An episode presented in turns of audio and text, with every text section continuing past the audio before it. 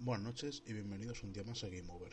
Mi nombre es José Luis Esquinas y hoy os traigo las novedades de eFootball 2023, además de una comparativa con el nuevo FIFA 23.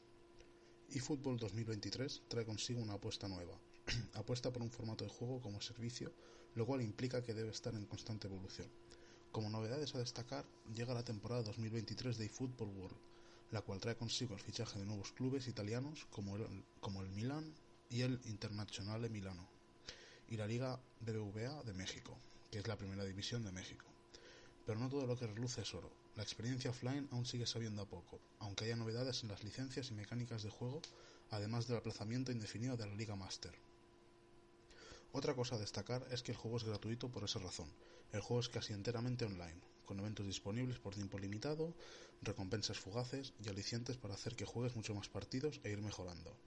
Si jugamos offline, solo dispondremos de 26 equipos, entre ellos el Barça, el Manchester United, el Milan, entre otros. El lío de clubes y licencias sigue presente en esta entrega de eFootball también, al igual que la entrega pasada. Está diseñado para recompensar al jugador constantemente. Si entras a diario, te dan premios, acumulas experiencia y puntos, o sea, divisas para si ganas o pierdes un partido, aparte de incluir montones de misiones y objetivos en curso. La nueva temporada de eFootball empieza desde cero. Eso quiere decir que em, todas las divisas que tengáis las van a transferir, obviamente, pero que empieza de cero quiere decir que mm, todos empezáis desde el mismo lugar.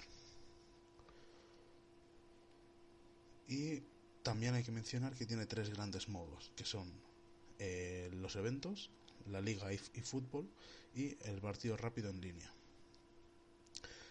Luego la comparativa que traemos es entre el FIFA 23 y esta última entrega de eFootball.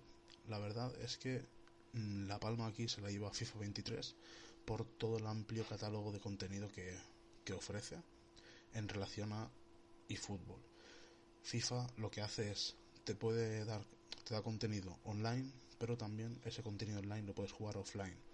Queriendo decir que si tú, por ejemplo, en el Ultimate Team no tienes conexión a internet, lo puedes seguir utilizando, pero jugarás contra la máquina y no contra jugadores reales. Pero las recompensas las podrás seguir consiguiendo. ¿Y cuál es mejor de los dos? Y ahora sí que entramos en el debate del siglo, porque esta pregunta se la ha hecho muchísima gente.